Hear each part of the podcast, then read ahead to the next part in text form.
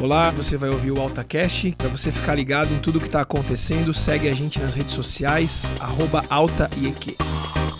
Que isso seja bênção na sua vida em nome de Jesus. Um abraço. Amém. Louvado seja Deus. Nós vamos ler Eclesiastes capítulo 1. Você pode pegar a sua Bíblia.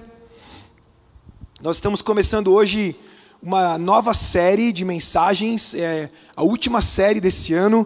A gente está menos de um mês para terminar o ano de 2021. E o tema dessa, dessa série de mensagens é contagem regressiva, exatamente em alusão a esse término do ano, para que nós possamos refletir sobre coisas importantes nas nossas vidas. Por isso, o livro de Eclesiastes nos cai muito bem aqui. Então vamos ler capítulo 1. Se você não está com a sua Bíblia aí, você pode acompanhar na tela. Diz o seguinte: As palavras do Mestre, filho de Davi, rei em Jerusalém. Que grande inutilidade, diz o Mestre que grande inutilidade, nada faz sentido.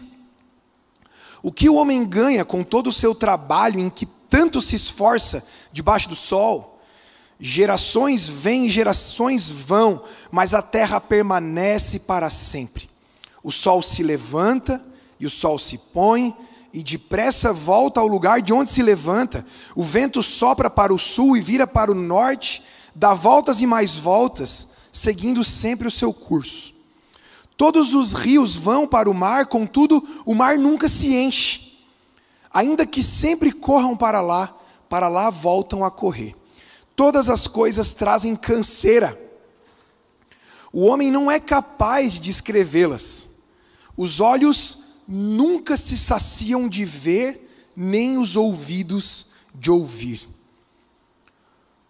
O que foi tornará a ser, o que foi feito se fará novamente, não há nada de novo debaixo do sol. Haverá algo de que se possa dizer, veja, isso é novo? Não. Já existiu há muito tempo, bem antes da nossa época. Ninguém se lembra dos que viveram na antiguidade, e aqueles que ainda virão, tão pouco serão lembrados pelos que vierem depois deles. Eu, o Mestre, fui rei de Israel em Jerusalém, dediquei-me a investigar e usar a sabedoria para explorar tudo o que é feito debaixo do céu.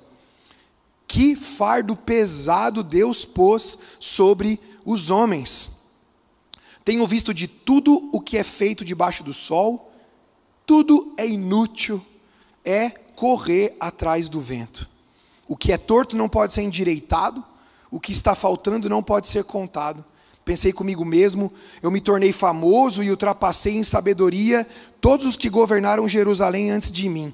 De fato, adquiri muita sabedoria e conhecimento. Assim, me esforcei para compreender a sabedoria, bem como a loucura e a insensatez, mas aprendi que isso também é correr atrás do vento.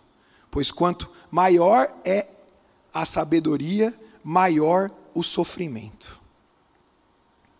E quanto maior o conhecimento, maior o desgosto. Pode sentar. livro de Eclesiastes é um livro diferente. É um livro complicado. É um livro de afirmações é, não muito ortodoxas. Ou seja, afirmações que não seguem uma regra clara quanto à sua religiosidade. Muitos estudiosos, teólogos aí, comentaristas, dizem que o livro de Eclesiastes talvez seja o livro mais complicado de se interpretar, por causa da estrutura, por causa da forma como ele foi é, escrito. Alguns até têm dúvidas sobre a sua autoria. Nós aceitamos porque a maioria, na verdade, aceita que o autor desse livro foi o rei Salomão, mas alguns estudiosos entendem que ele teve ali a ajuda de alguns editores, um chamado Homem Piedoso, outro chamado Homem Sábio, mas a verdade é que Eclesiastes foi gerado na vida de Salomão. E essa palavra Eclesiastes, que na verdade é um termo, significa literalmente pregador. Pregador porque é aquele que reúne as pessoas para que elas ouçam uma mensagem. E é isso que ele faz, ele transmite uma mensagem para um grupo de pessoas. Então você vai ver em vários momentos desse livro que ele se apresenta como esse homem sábio, como esse pregador.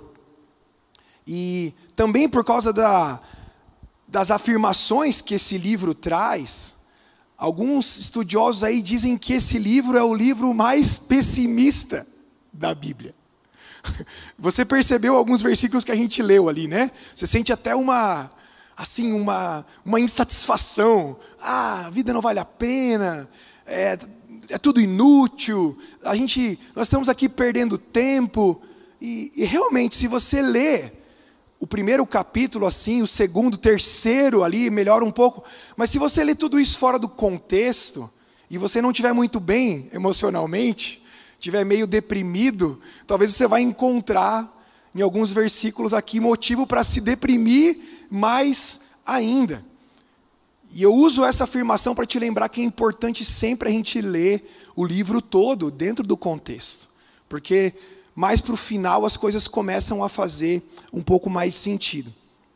E você vai perceber que logo depois que o autor se apresenta, e ele se apresenta como o mestre, filho de Davi, rei em Jerusalém, filho de Davi, rei em Jerusalém, é o rei Salomão. Logo depois que ele se apresenta, ele já solta uma um fala já solta uma braba ali, já solta uma frase forte.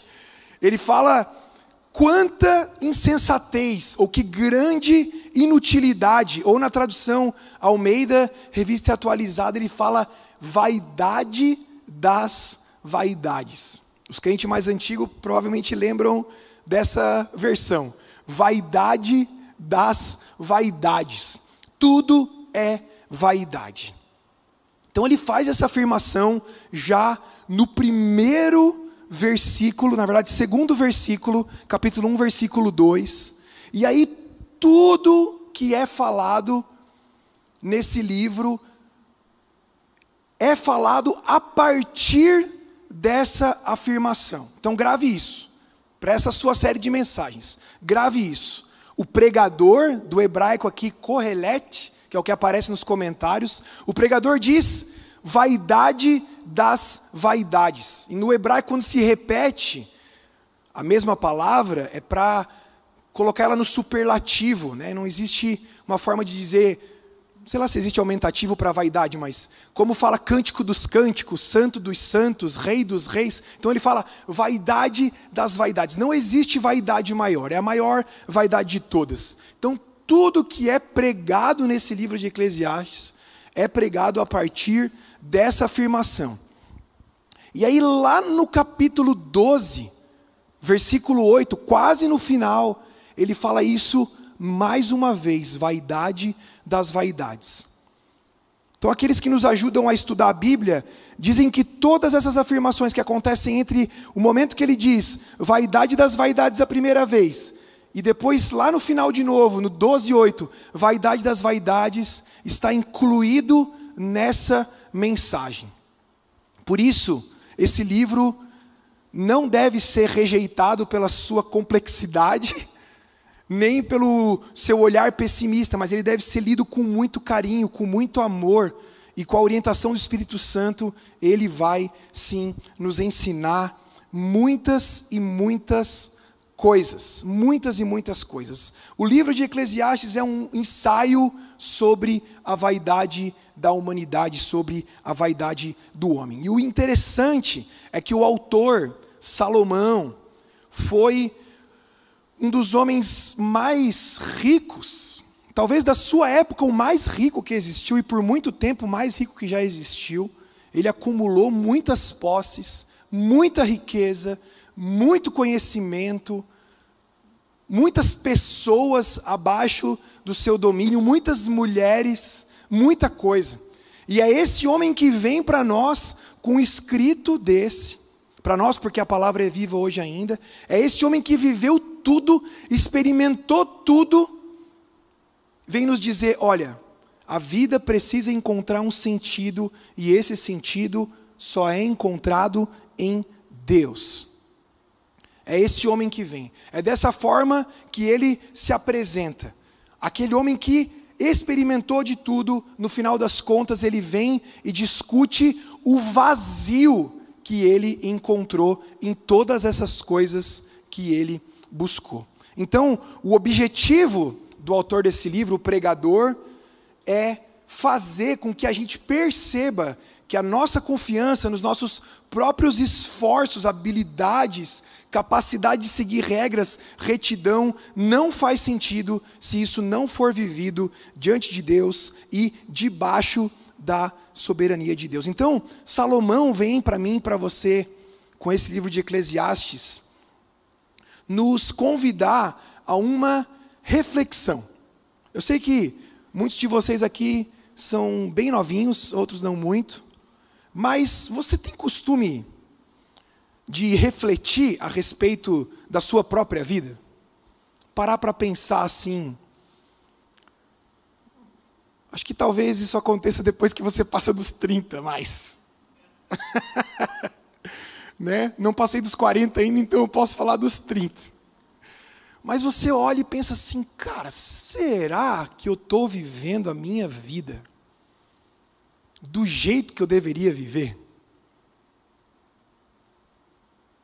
Será, para os mais velhos aí, tipo Tiba, assim, será que o que eu vivi até aqui está valendo a pena?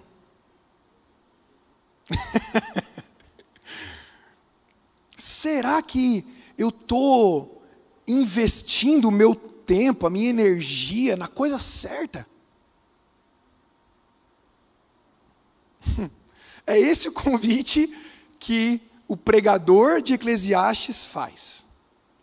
Olhar para os dias que nós vivemos Aí tem um adolescente, outro falando, nossa, pastor, tenho só 17 anos, né? Mas, enfim, esse dia vai chegar. Talvez seja a hora de você começar a pensar sobre isso.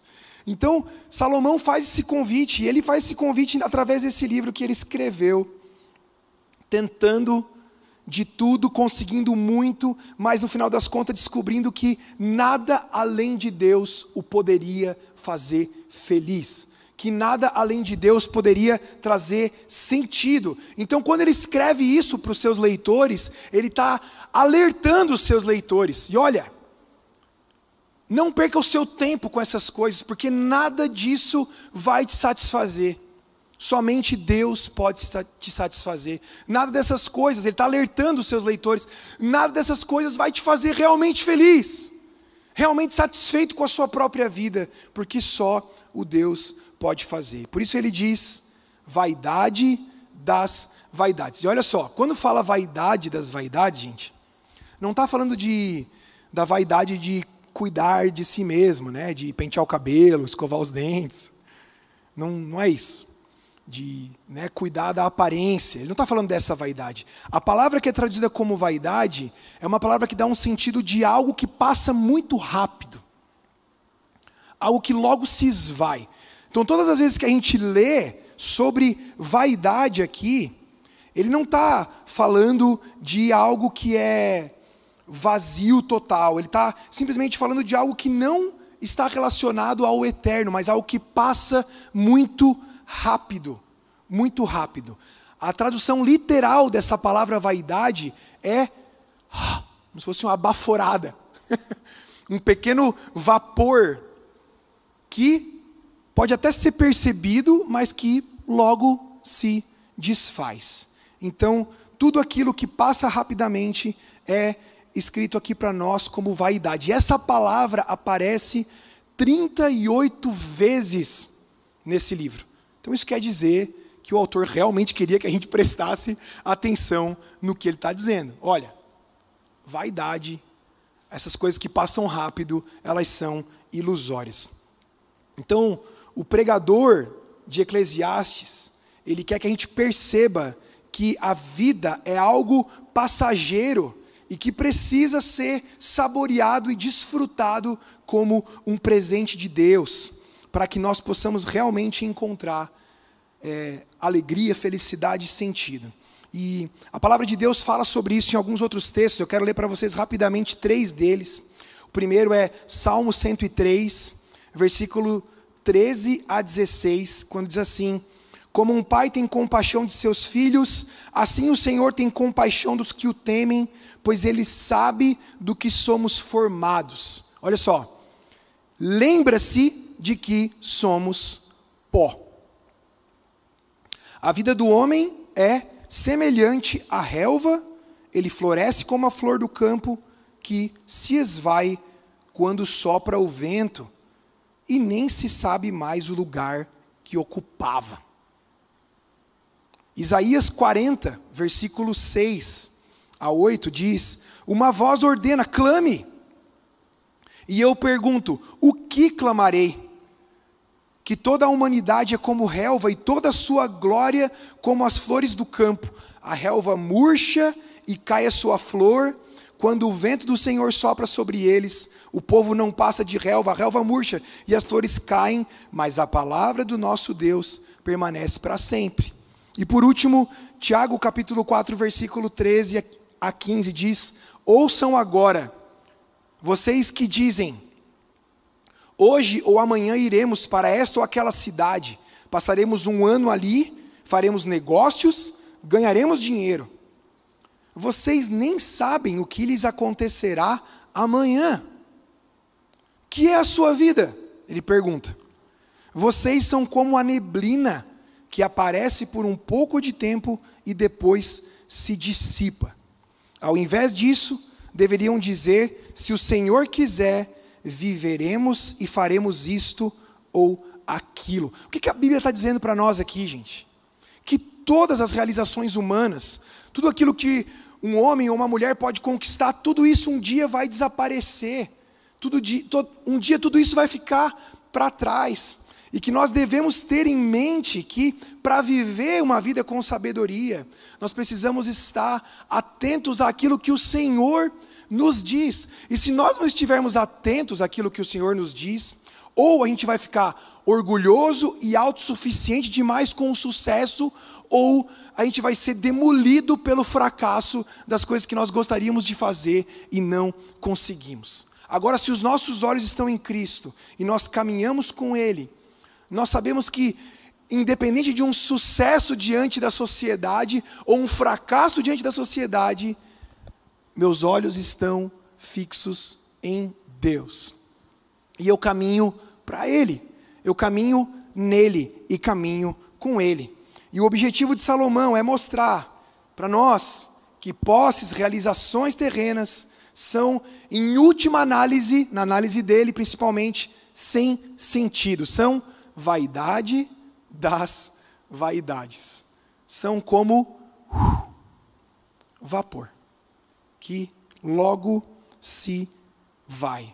E que a satisfação real nós só encontraremos quando a nossa vida estiver conectada com o autor da nossa vida, que é o próprio Deus. O versículo 3 diz o seguinte: de Eclesiastes 1. O que o homem ganha, ou seja, qual é o resultado do seu trabalho em que tanto se esforça debaixo do sol? Ele usa esse termo, debaixo do sol, debaixo do céu, para dizer que é a vida terrena, uma forma mais poética. Mas ele pergunta assim, no versículo 3: O que o homem ganha com todo o seu trabalho, em que tanto se esforça debaixo do sol? Então, aqui ele estabelece um outro ponto importante do seu livro. Ele diz o seguinte: que a vida pode parecer sem sentido porque ela passa muito rápido.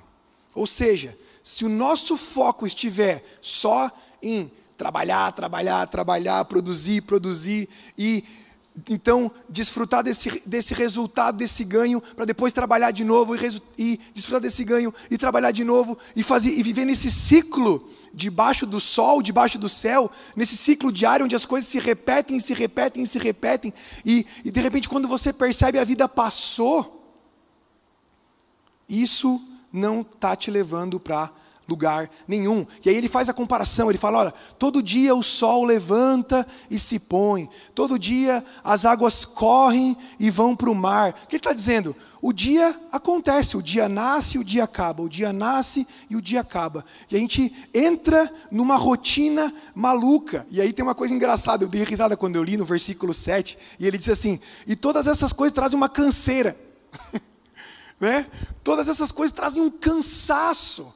Porque quando a gente faz alguma coisa que a gente não consegue mais enxergar o sentido, o resultado disso é cansaço. Cansaço. Aí você vai dizer, então, pastor, será que eu preciso parar? Não. Você precisa encontrar o sentido. Você precisa encontrar o sentido. Você precisa encontrar o propósito. Se você não encontrar o propósito, aí sim aconselho você a parar, porque senão você só vai ter canseira, como diz aqui o rei Salomão. Então todas essas coisas estão cheias de trabalho, a natureza, o homem. E ele diz ainda que os nossos olhos nunca se saciam e os nossos ouvidos nunca se cansam. Eu entendo que ele está afirmando aqui para nós que enquanto nós não olharmos para o Senhor, nada vai conseguir realmente nos satisfazer. Enquanto os nossos olhos não estiverem em Cristo e os nossos ouvidos atentos à palavra do Senhor, nada do que eu olho, nada do que eu vejo, nada do que eu desejo, nada do que eu escuto vai me satisfazer. No versículo 8 do capítulo 4, ele conta uma coisa aqui para nós, um fato. Ele diz: havia um homem totalmente solitário. Eclesiastes 4:8. Havia um homem totalmente solitário, não tinha filho, nem irmão, trabalhava sem parar. Contudo, os seus olhos não se satisfaziam com a sua riqueza. Ele sequer perguntava: para quem estou trabalhando tanto? E por que razão deixo de me divertir? E ele afirma: isso também é um absurdo, é um trabalho muito ingrato. E no versículo 5, capítulo 10, ele diz: Quem ama o dinheiro jamais terá o suficiente. Quem ama as riquezas jamais ficará satisfeito com os seus rendimentos, porque isso também não faz sentido. E o mesmo Salomão escreveu em Provérbios 27 e 20: O Sheol e a destruição são insaciáveis da mesma forma que são insaciáveis os olhos do homem.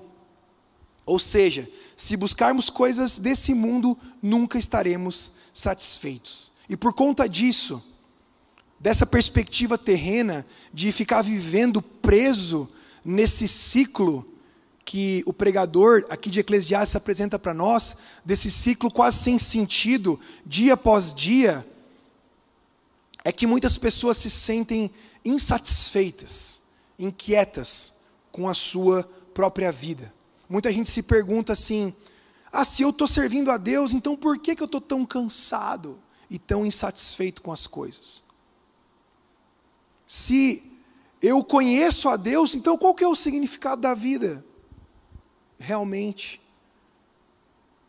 E quando eu ficar mais velho, será que quando eu ficar mais velho, e olhar para trás, será que tudo isso que eu estou vivendo hoje vai fazer sentido para mim lá na frente? Será que eu vou ficar feliz com as minhas realizações?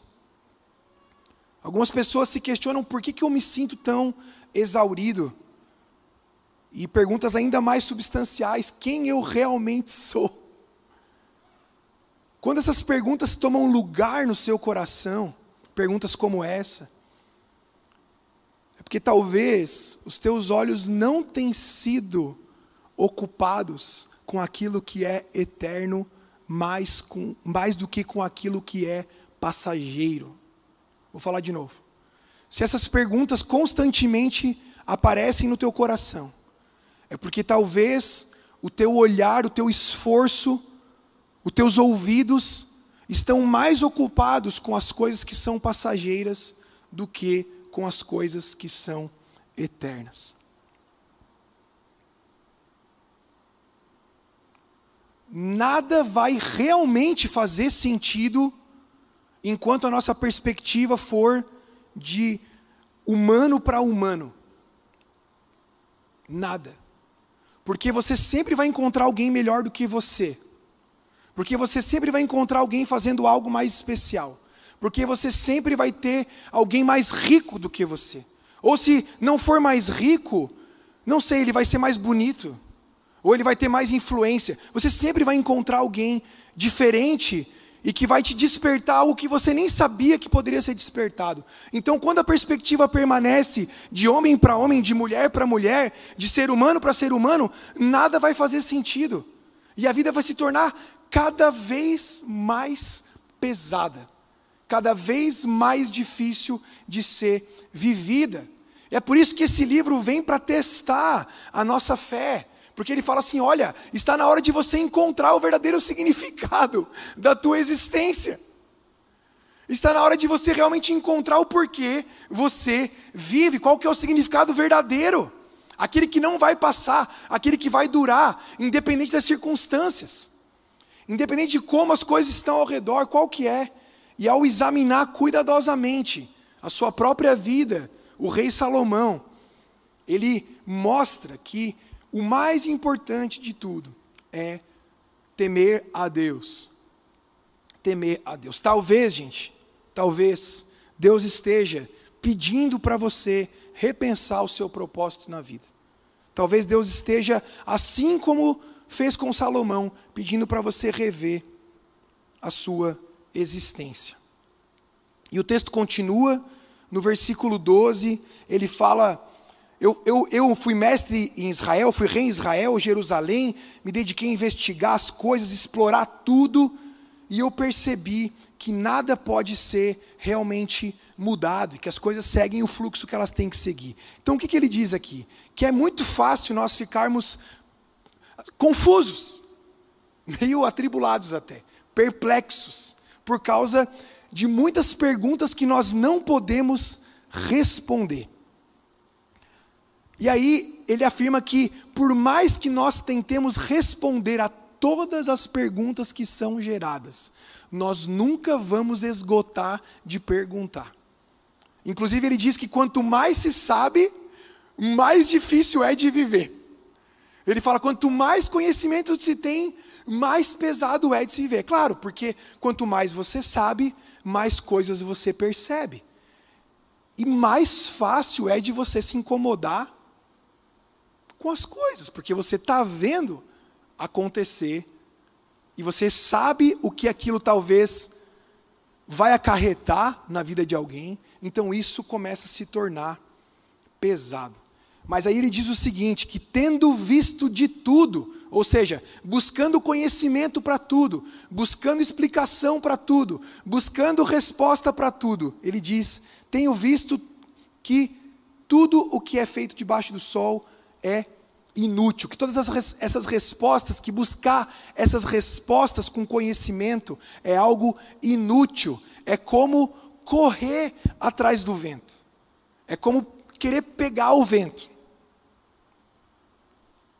É possível armazenar vento? Não, não é possível armazenar vento. E é isso que ele está dizendo aqui você sempre vai estar correndo atrás de algo que você nunca vai conseguir agarrar. Porque é vaidade, ou seja, são coisas passageiras. Então, a explicação que te satisfaz hoje, pode ser que amanhã já não te satisfaça mais. Aquilo que faz sentido de ser humano para ser humano hoje, pode ser que amanhã não faça sentido mais. O meme de hoje, amanhã já não serve mais, não é assim?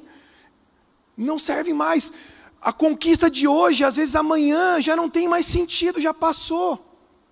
Ele diz que buscar respostas, buscar conquistas dessa forma, é como tentar armazenar vento, é como correr atrás do vento. Mas ao mesmo tempo, ele não nega a busca pela sabedoria. O que ele diz é que a sabedoria precisa ser encontrada, vivida e desfrutada em Deus. A sabedoria traz consigo responsabilidades. Mas essas, essas responsabilidades podem e devem ser assumidas por conta daquilo que Deus é e não por conta da minha capacidade em resolver os problemas. E eu acredito que todos nós gostaríamos de ser um pouco mais sábios. Por mais que isso gere um pouco mais de responsabilidade e às vezes um pouquinho mais de sofrimento em alguns casos. Mas no âmbito geral, quando a sabedoria vem de Deus, quando o temor de Deus gera essa sabedoria em nós, então nós podemos viver e navegar a nossa vida de uma forma clara. Afinal de contas, ninguém quer viver uma vida na ignorância. Ninguém. A ignorância é escuridão. O não conhecimento das coisas de Deus é escuridão. E eu e você precisamos caminhar na luz, e a palavra de Deus é a luz para que nós possamos caminhar esse caminho.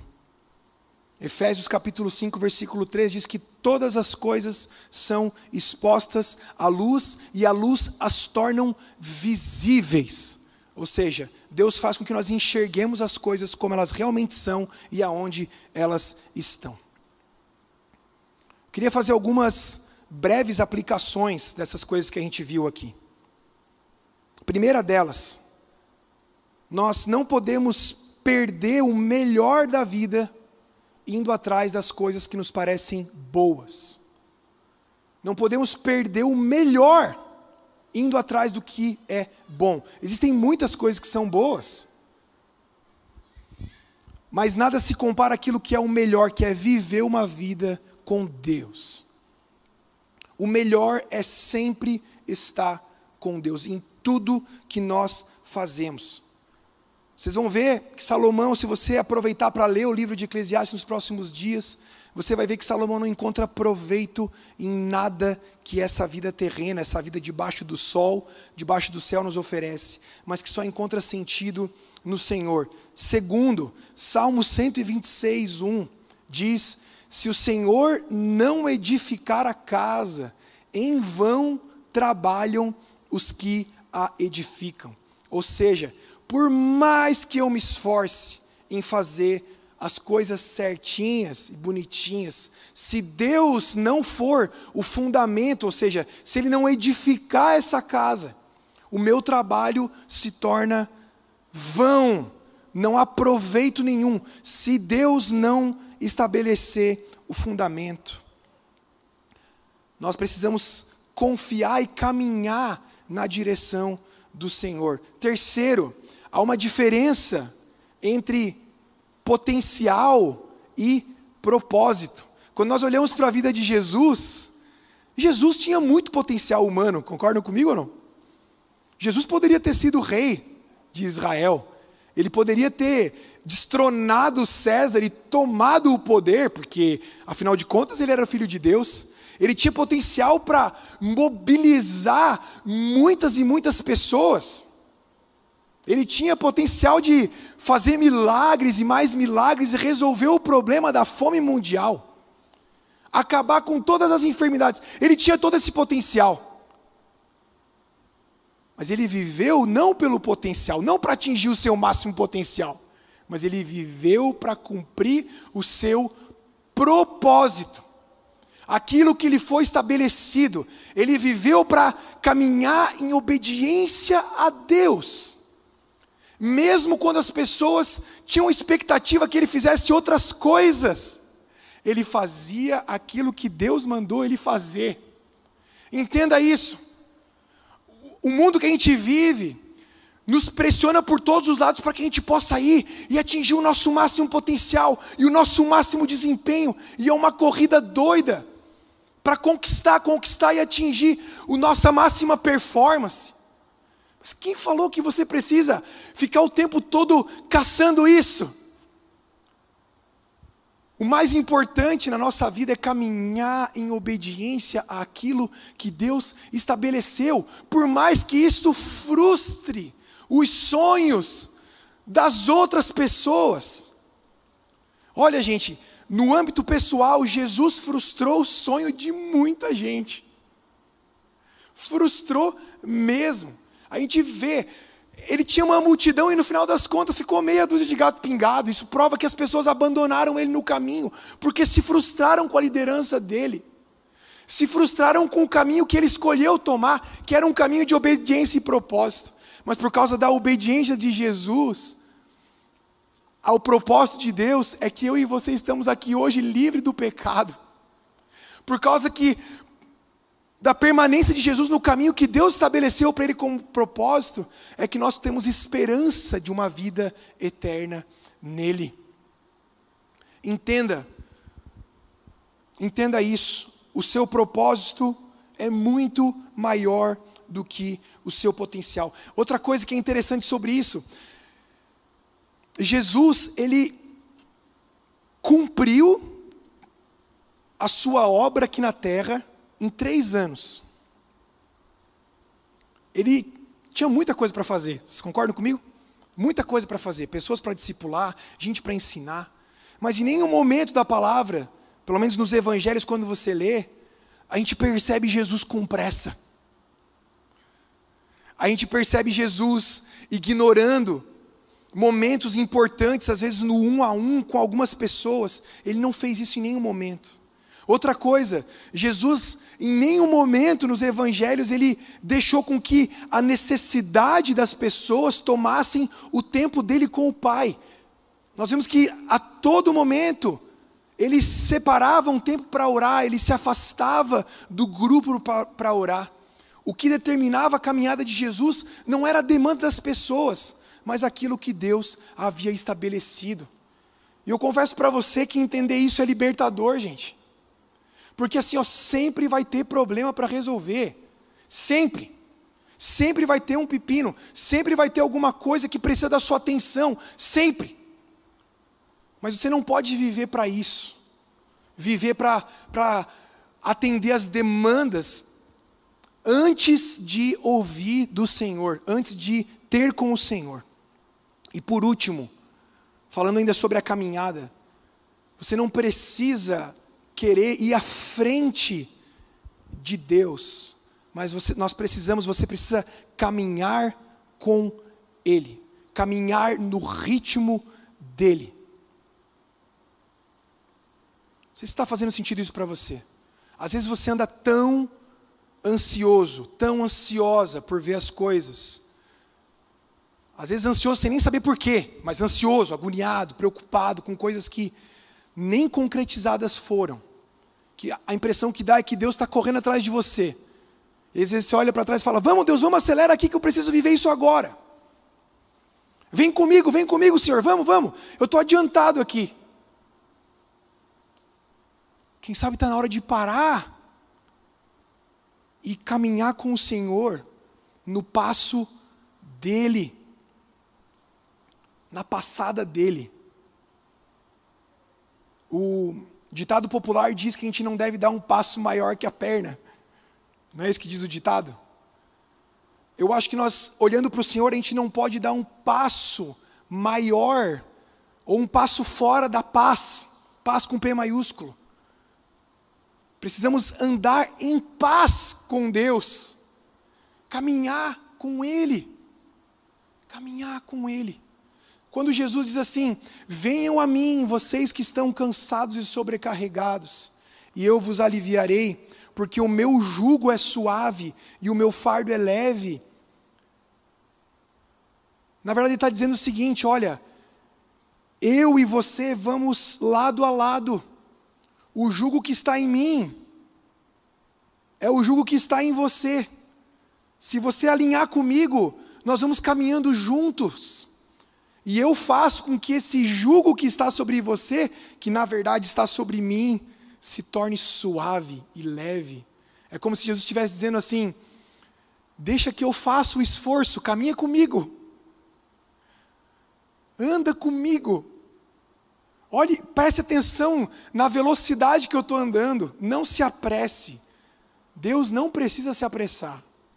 Pode ter certeza que Ele vai chegar na hora certa. Porque Ele é dono do tempo. Amém? Quero orar com você. Pode fechar os teus olhos, se colocar de pé no seu lugar. Sem se distrair, eu queria que você pensasse um pouquinho. nessas perguntas que eu falei aqui, que podem ser geradas no teu coração. Por que, que eu ando tão insatisfeito? Por que, que eu ando tão cansado? Por que, eu não consigo encontrar significado nas coisas que eu tenho feito hoje? Por que, eu não me alegro como eu acho que eu deveria me alegrar com as minhas realizações? Feche os teus olhos agora, por favor. Esse é o momento que o Espírito Santo quer ministrar no teu coração. Talvez Deus esteja pedindo para você repensar o seu propósito, ou para você entender o seu propósito.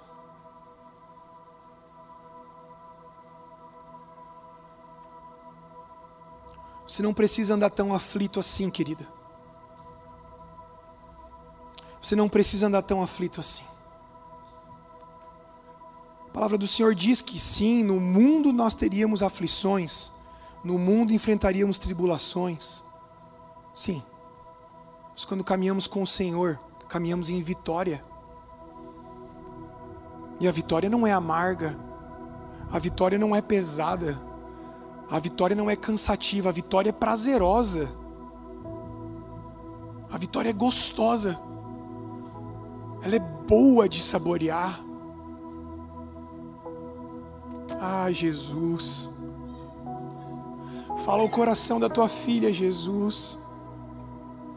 Fala o coração do teu filho, Pai. Fala, Senhor, fala com ele, fala com ela que não precisa andar aflito desse jeito. Gostaria de orar por você que está cansado, que está cansada. Talvez pelas circunstâncias.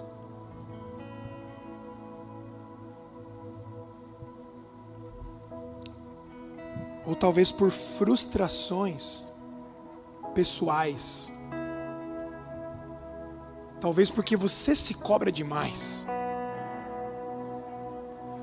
Talvez porque você acha que você nunca consegue ser bom o suficiente.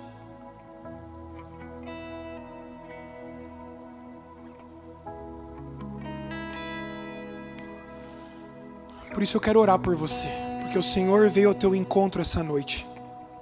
E Ele quer te tocar e te trazer alívio nele.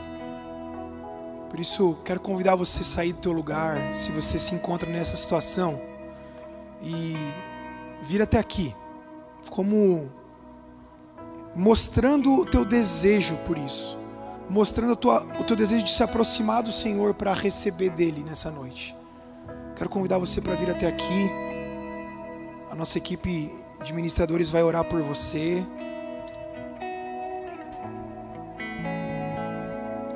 Se eu quero encorajar a equipe de ministradores, se vocês tiverem algo de Deus específico para falar para essas pessoas, façam isso. Isso. Vocês podem ficar nas marquinhas vermelhas que estão no chão para a gente organizar melhor? Isso. Aí. Podem começar a orar. Você que ficou no teu lugar, feche os teus olhos. Eu não sei como você tá, talvez você tenha ficado com vergonha de vir para cá. Não tem problema.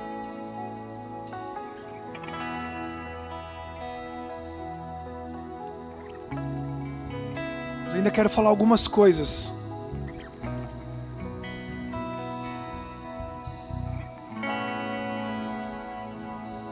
São duas coisas que o Senhor colocou no meu coração.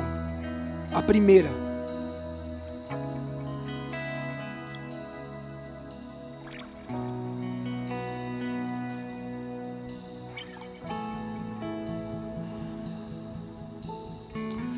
primeira é a seguinte: Todas as vezes que você tenta fazer algo para se realizar com esse algo, você se frustra, rapidamente você perde o interesse.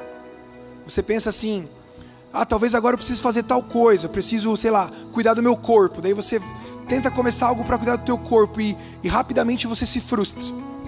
Você percebe que não vai conseguir. Aí você pensa: ah, não, agora eu preciso ler mais livros, adquirir conhecimento.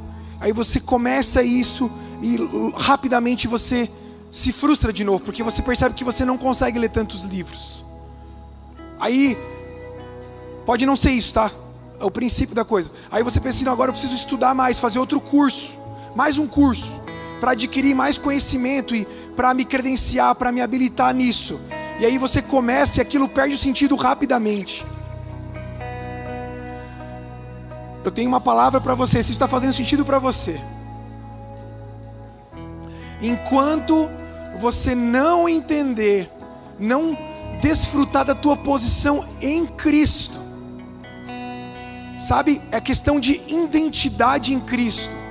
Talvez isso passe por um processo de cura emocional, talvez até um tratamento espiritual mais, mais profundo. Mas enquanto você não entender quem você é em Cristo, você não vai conseguir se satisfazer em absolutamente nada dessas coisas. Nada. Então, se isso está fazendo sentido para você, para alguém de vocês aqui, eu peço que você venha conversar comigo no final do culto, que eu quero encaminhar você, eu quero conversar com você, tá bom? A segunda, a segunda coisa, você, acredito que seja uma pessoa com um pouco mais de 30 anos aí, ou perto dos 30 anos, você percebeu que até hoje tudo que você fez foi na expectativa de conseguir a atenção dos teus pais. Foi para mostrar para os teus pais que você é bom, que você tipo consegue dar conta, que você é alguém admirável. Você percebeu isso e isso tá te arrebentando. Isso te consome, porque aí você pensa assim: poxa vida, eu perdi o meu tempo até aqui. Eu poderia ter feito outras coisas, coisas que, que eu me agradava mais, coisas que eu acredito que eu tenho mais talento. Eu tenho uma palavra para você. Há muita vida ainda pela frente. O Senhor está falando isso para você, porque Ele quer ter com você e te mostrar que Ele vai ainda fazer grandes coisas através da tua vida. Que os talentos que Ele colocou em você, que os dons que Ele repartiu com você, ele vai te usar como instrumento. Não tema. Não, não fique pensando isso. Não fique entristecido. Nem entristecida se for uma mulher. Não fique entristecida, entristecido com isso. Mas o Senhor vai te, te impulsionar agora. Porque você entendeu que a tua vida pertence a Ele. Os teus pais, eles te amam, eles fizeram o melhor que eles podiam por você. Eles fizeram tudo isso porque eles amam você e eles queriam o melhor para você mas a tua vida pertence a Deus. E o Senhor vai te conduzir por esse caminho. Amém. Vamos orar mais uma vez, Senhor Deus. Nós te agradecemos pela tua palavra, te agradecemos pela tua presença aqui. Colocamos a nossa vida, nosso coração nas tuas mãos. Em nome de Jesus.